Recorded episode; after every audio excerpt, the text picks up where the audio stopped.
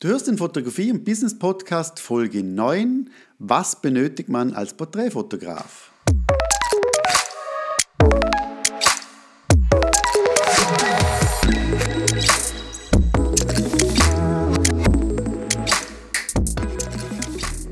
Ja, die Frage ist, was braucht man als Porträtfotograf, Fotografin?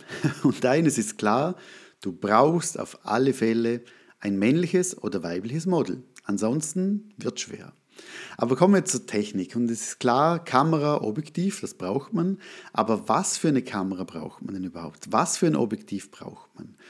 Und hier ist nicht immer das teuerste das Beste, sondern es muss für deinen Bereich muss es passen. Und wenn du Menschen fotografierst und du sagst, ich fotografiere gern Menschen, aber ich gehe gern raus, wenn die Sonne scheint, ich gehe gern raus, wenn ich genug Licht habe, ich fotografiere mit Blitz, dann ich fotografiere, sage jetzt im Studio, dann ist es eigentlich egal, ob du jetzt eine, eine Vollformatkamera hast oder ich sage eine, eine Kamera mit einem kleineren Sensor, APS-C, was auch immer.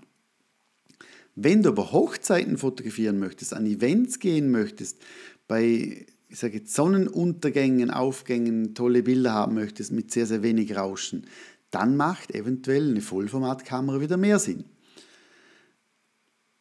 Ich bin aber der Meinung, dass die Kamera, egal ob es jetzt, ich sage jetzt 500 Euro kostet, 2000 Euro oder 4000 Euro, wegen dem jetzt nicht die besseren Bilder macht. Weil die Bilder ist meiner Meinung nach ein großer Teil, dass die Emotionen stimmen, dass der Schnitt stimmt, dass man das Licht versteht und dementsprechend anpasst oder dementsprechend das Model so dreht. Das ist viel, viel wichtiger als jetzt eine teure Kamera. Es ist auch ein Werkzeug. Das ist auch klar, ich kann mit einem günstigen Hammer einen Nagel reinschlagen, aber auch mit einem teuren Nagel, äh, mit einem teuren Hammer einen Nagel reinhauen. Aber wahrscheinlich hält der teure Hammer länger. Wahrscheinlich ist er flexibler, weil ich, ich so einen kleinen Nagel reinhauen kann, ich kann einen großen Nagel, ich kann auf irgendwas Großes raufhauen. Ich glaube, du verstehst, was ich meine. Also heißt, die meisten starten eher mit einer einfachen Kamera, haben das Gefühl, mit der teuren Kamera werden auch die Bilder besser und das ist sicher nicht der Fall. Was aber der Fall ist, dass die teure Kamera, dass du mehr Flexibilität hast, dass die Kamera tendenziell auch länger hält, die länger Freude bereitet, aber wichtiger als die Kamera ist auf alle Fälle das Objektiv. Also wenn du mir sagen würdest, Peter, du hast jetzt 2000 Euro zur Verfügung, was gibst du aus? Dann würde ich sagen, du, ich kaufe eine billige Kamera, aber ein geiles Objektiv. Und was ist jetzt in der Porträtfotografie ein Objektiv, das wirklich Sinn macht, das cool ist, das, das, das so ein bisschen Wow-Effekt gibt? Und das ist meiner Meinung nach ganz klar das 85 mm. Ob es jetzt das teure ist mit 1,4 oder das günstigere mit 1,8, ich sage jetzt, ja, da scheiden sich die Geister. Meiner Meinung nach reicht das 1,8er vollkommen. Ich finde einfach die Brennweite super, immer gerechnet natürlich auf Vollformat. Ist natürlich auch hier wieder die Frage, was möchte ich fotografieren? Ich sage, wenn jetzt du sagst, ich möchte jetzt eher, ich sage jetzt Beauty machen, also immer sehr, sehr Close-Ups, dann macht natürlich ein Makroobjektiv, ein 105er, mehr Sinn. Wenn du sagst, ich möchte eher Bereich Fashion gehen, das heißt immer, oder Editorials für Magazine, dann macht ein 35er mehr Sinn. Wenn du Streetfotografie machst, macht ein 50er mehr Sinn, weil wir, unsere Menschen oder unsere Augen als Mensch sind 50 mm. Das heißt, 50 mm schaut für uns am natürlichsten aus. Darum ist für Streetfotografie 50er sehr, sehr gut.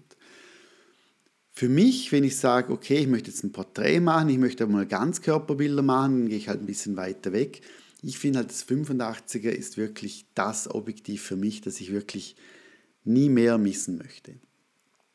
Als zweites finde ich das 35er sehr cool, weil ich natürlich viel mehr Platz oben habe, weil ich viel mehr Landschaft oder Location raufbekomme, also wirklich so ein Editorial-Style. Auch sehr, sehr gut, aber auf alle Fälle das 85er ist top.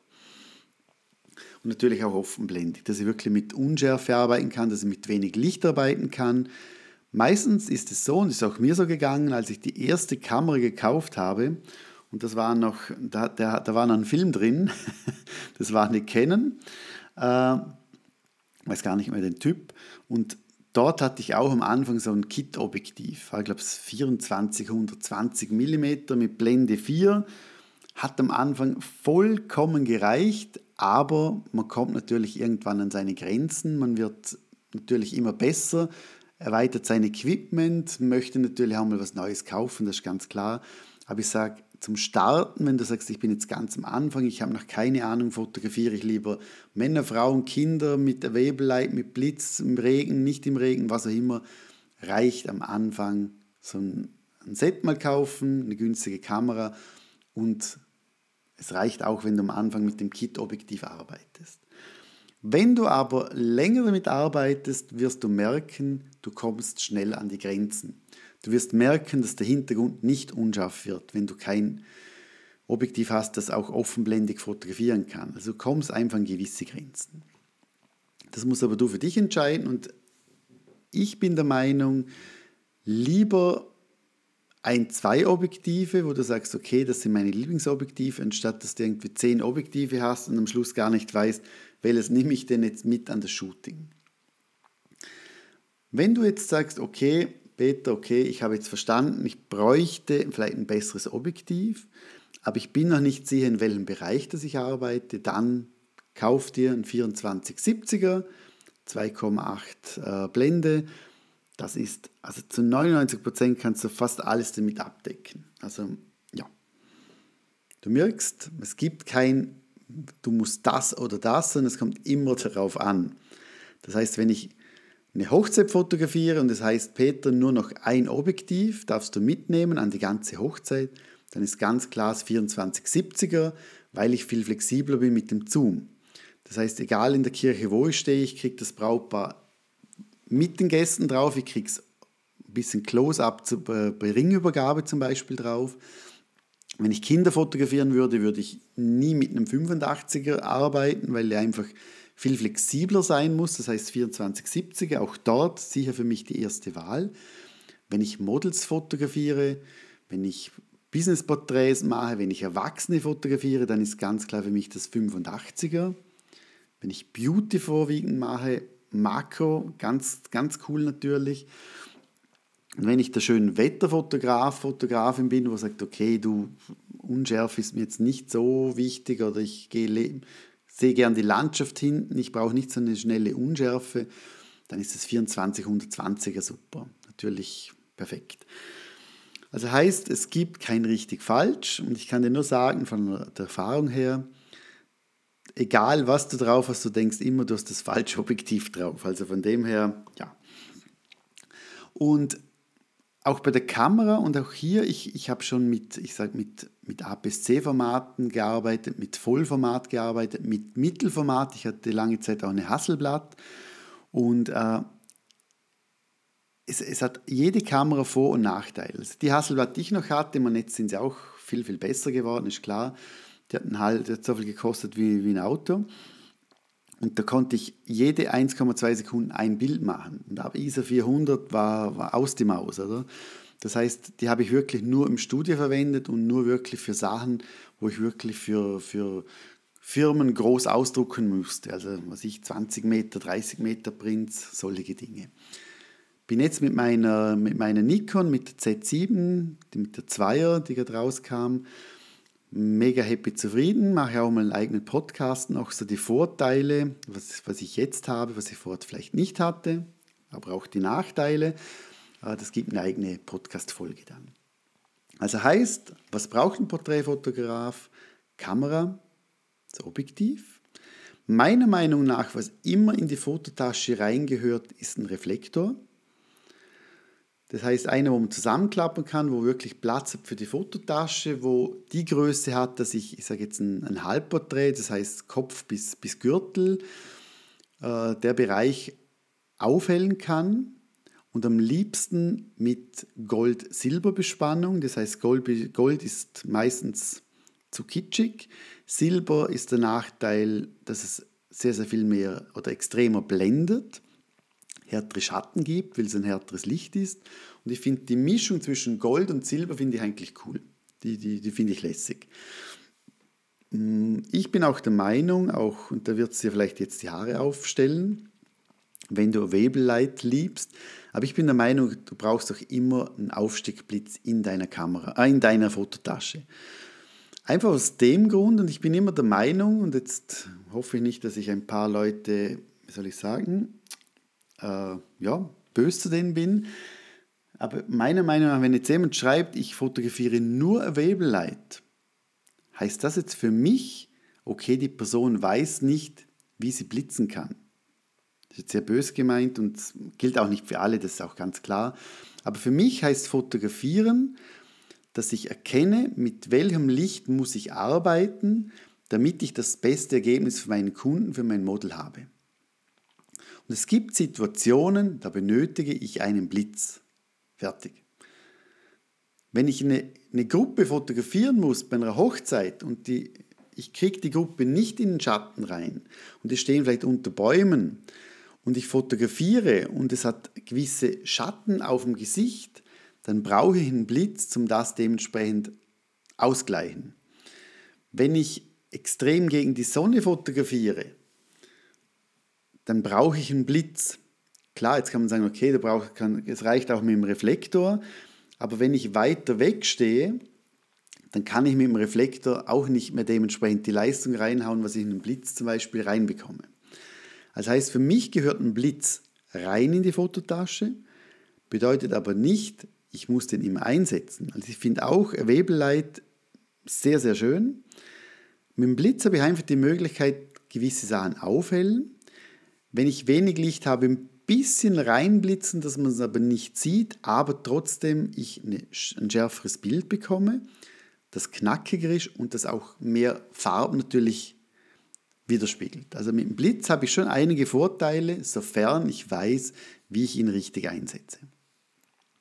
Was ich immer dabei habe, ist ein Reinigungsset auch. Das heißt, dass ich einfach ein bisschen Staub rausnehmen kann, die Linse reinigen kann. Das ist bei mir auch immer in der Fototasche.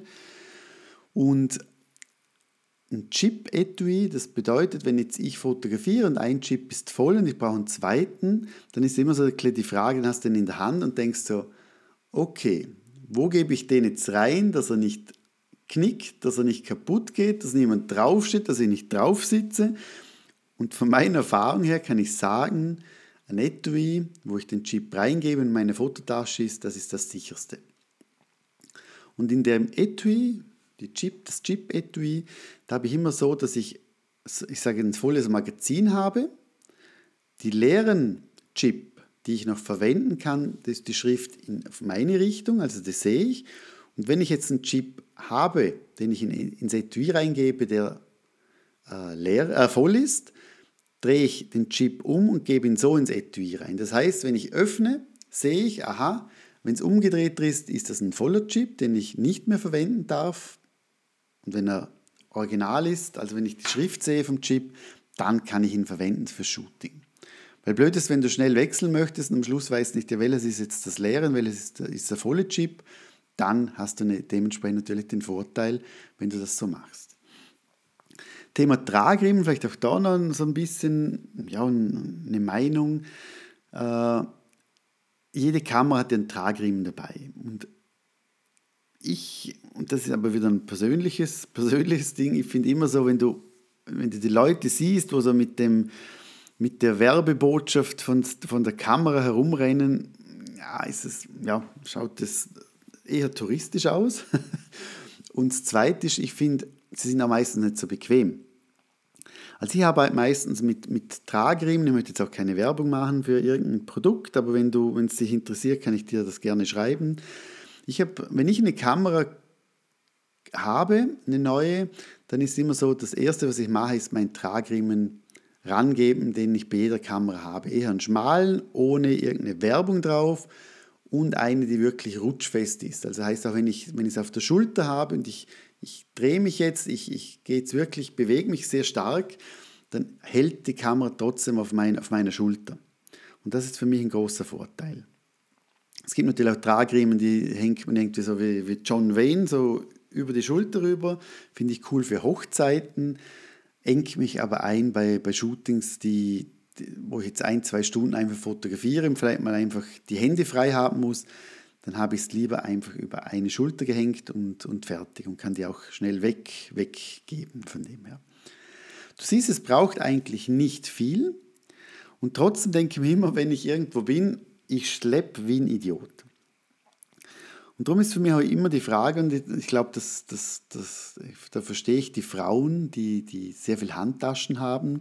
Ich habe immer das Gefühl, du hast nie die richtige Fototasche. Ich habe, glaube drei verschiedene Rucksäcke, zwei verschiedene Rollkoffer und glaube vier verschiedene Fototaschen. Und immer habe ich das Gefühl, ich habe die falsche und immer wieder mal habe ich das Gefühl, ja, eine neue Tasche wäre schon was Cooles. Ich weiß nicht, wie es dir geht, aber so geht es mir. Und ich finde, oder wenn ich einen Businessjob gehe, dann habe ich eigentlich immer einen Rollkoffer, weil ich irgendwo meistens parkieren muss, muss weit laufen, bis ich beim Kunde bin. Das heißt, für mich ist es da sehr, sehr komfortabel, wenn ich natürlich auf rollenden Koffer mitnehmen kann. Wenn ich mit Kunden rausgehe und ich sage, okay, ich bin jetzt eine halbe Stunde bin ich raus, dann brauche ich auch nicht eine Ersatzkamera dabei haben oder noch ein Ersatzobjektiv und und und.